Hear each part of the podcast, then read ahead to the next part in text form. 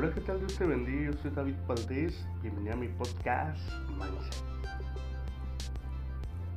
¿Cómo influye tu mentalidad en tu éxito? Puede el que cree que puede. ¿Consideras que esta afirmación es cierta? Si te pregunto de qué depende el éxito de una persona, ¿cuál sería tu respuesta? Quizás me digas que depende de su talento, de su inteligencia o de la educación que ha recibido.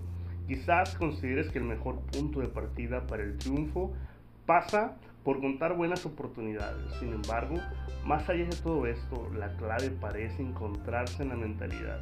Ciertamente es un ingenuo pensar que puede quien cree que puede. Sin embargo, Carol Dweck, doctora e investigadora en psicología del desarrollo, ha llegado a las conclusiones claras al respecto. Su libro Mindset, la actitud del éxito, explora cómo las creencias influyen en nuestros pensamientos poderosamente en nuestro desempeño. Así, hoy abordaremos las interesantes propuestas de este deseo. La mentalidad es el conjunto de creencias que tenemos acerca del funcionamiento del mundo y de nosotros mismos. En base a ellas dirigimos nuestro comportamiento, así lo que sostenemos como cierto nos lleva a actuar de una forma u otra, algo que en última instancia determina nuestros resultados. A la conclusión anterior, lo hizo después de observar a un grupo de niños de 4 años a los que se enfrentó a la siguiente disyuntiva. Resolver un rompecabezas sencillo a tratar de completar uno más difícil. Ya a una edad tan temprana pudo dividir a los niños en dos grupos. Algunos niños escogieron la tarea fácil mientras otros aceptaron el reto más complejo. Pero ¿por qué? La realidad es que la distinción entre ambos grupos de niños no estaba en sus capacidades, sino en su mentalidad, en sus creencias básicas. Así, diferenció dos conceptos que determinan en gran medida nuestro desarrollo y nuestro éxito. Mentalidad fija y mentalidad de crecimiento. Mentalidad fija. Las personas con mentalidad fija son las que consideran consciente o inconscientemente que la inteligencia es inamovible, que cada uno nacemos con un grado de intelecto, con unos talentos unas cualidades estables e imposibles de modificar. Bajo esta premisa mantienen un comportamiento muy específico. Tienden a tratar de validarse a sí mismos constantemente intentando parecer inteligentes y cualificados. Evitan los restos a toda costa. Pueden fallar implicaría falta de capacidad. Se muestran a la defensiva cuando aparecen obstáculos y abandonan enseguida aquellas tareas que les desafían. Esforzarse es algo inútil y fracasar inaceptable. Se exigen infabilidad. Tanto el éxito de los demás como las críticas constructivas les resultan amenazantes. Mentalidad de crecimiento. Por su lado, las personas con mentalidad de crecimiento piensan que las capacidades y talentos pueden desarrollarse con trabajo y esfuerzo personal. Comprenden que cada uno contamos con un punto de partida, pero que realmente determinante es lo que hagamos con ello. Así muestran las siguientes actitudes y conductas sienten entusiasmo por aprender, crecer y ampliarse a sí mismos, aceptan los retos y se crecen ante ellos, pues los ven como una oportunidad de superación, contemplan el fracaso como parte del camino y lejos de hundirse ante los obstáculos, perseveran. No ven el esfuerzo como una muestra de falta de habilidad, sino como el camino a la maestría.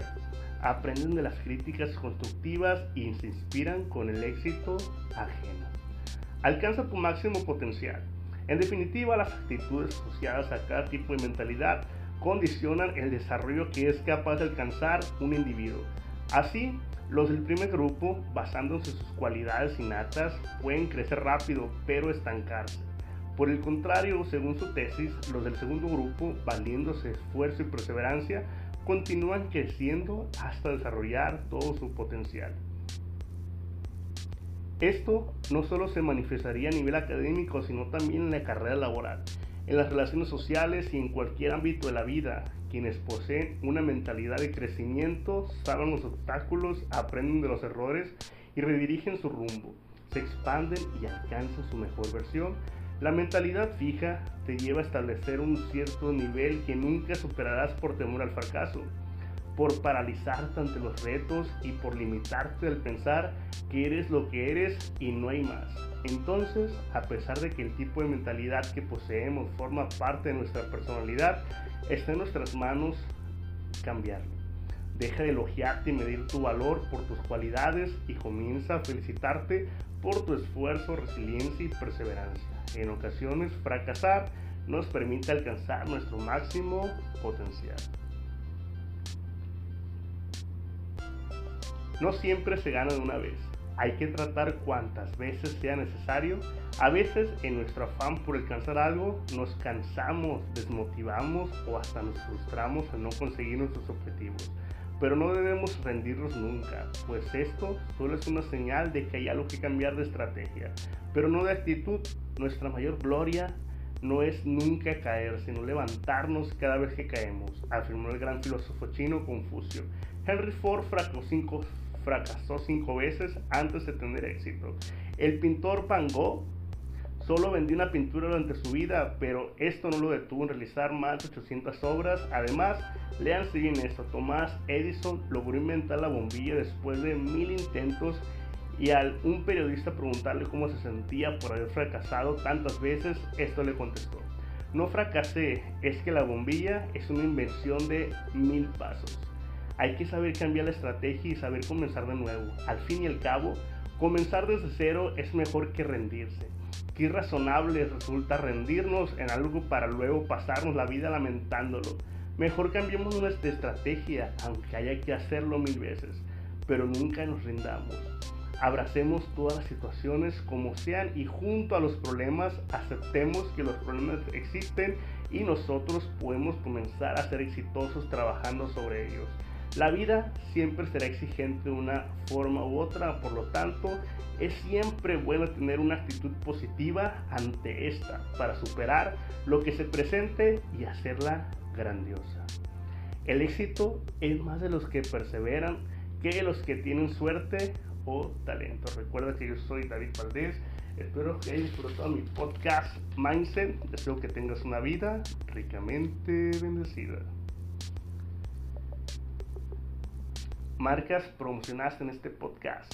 La cocina de Vero cuenta con desayunos al gusto, machaca, charrón, salsa verde, bistec, cocido, caldo de pollo, caldo de res, pozole, menudo, mole, pollo con rajas, chile relleno, pechugas, filetes, quesadillas, empanadas de atún y de marlin, mariscos fríos y calientes, aguas naturales, tortillas hechas a mano de harina y maíz, pan de zanahoria, café, licuados, enchiladas, chilaquiles, sopa azteca. Encuéntralos de lunes a sábado de 7 de la mañana a 7 de la noche. Los sábados abre a las 7 de la mañana y cierra a las 5 de la tarde. Espero que tengas una vida ricamente bendecida. Encuéntralos la cocina de Vero por carretera Mochis Topolobampo, altura del ejido Rosendo G. Castro, antes de llegar a Topolobampo. Ve y disfruta de un excelente platillo en la cocina de Vero, abierto de lunes a viernes de 7 de la mañana a 7 de la tarde y los sábados de 7 de la mañana a 5 de la tarde. Visita a nuestros amigos de la cocina de Vero, que tengas una vida ricamente bendecida.